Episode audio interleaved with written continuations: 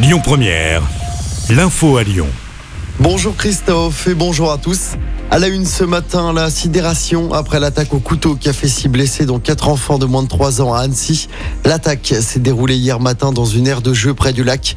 Trois personnes, dont deux enfants, sont toujours en urgence absolue à l'hôpital ce matin. Le principal suspect quant à lui en garde à vue. Il s'agit d'un réfugié syrien de 31 ans. Il avait obtenu l'asile en Suède.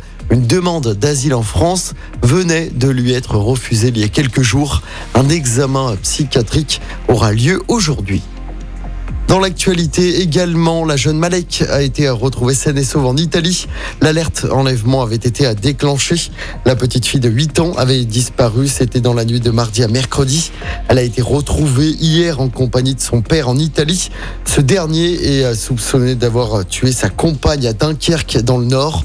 Une enquête pour homicide volontaire par conjoint et enlèvement de mineurs a été ouverte.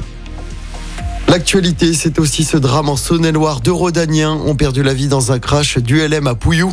C'était hier, juste avant à 17h. L'appareil avait décollé de l'aérodrome de Villefranche dans le Beaujolais. On ignore encore l'identité des victimes. Les circonstances du crash restent à déterminer également. Une enquête est en cours. Ouvrir plus tôt pour fermer moins tard, c'est ce que prévoit la nouvelle réglementation des terrasses à Lyon. Vous en avez parlé sur l'antenne. Tous les restaurateurs devront fermer dès minuit contre une heure du matin actuellement, les dimanches, les lundis, les mardis. En contrepartie, dans les quartiers les plus commerçants à Lyon, les terrasses pourront ouvrir dès 10 heures du matin au lieu de 11 heures. Reportage rue Mercière avec Adèle Domas.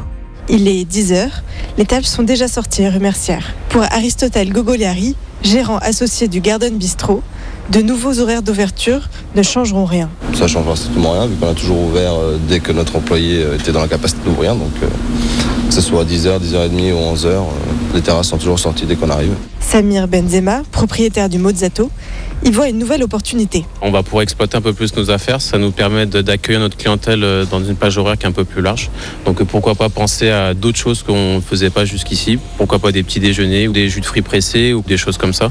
C'est forcément une bonne nouvelle pour nous. Fermer plus tôt ne le gêne pas outre mesure. Pour Aristotel Gogoliari, pas question de mettre les clients dehors dès minuit. S'il n'y a personne à minuit, certes, on le fera, on fermera la terrasse, il n'y a aucun problème. Mais par contre, s'il y a du monde et euh, du chiffre d'affaires et donc des clients satisfaits, on va, on va rester ouvert.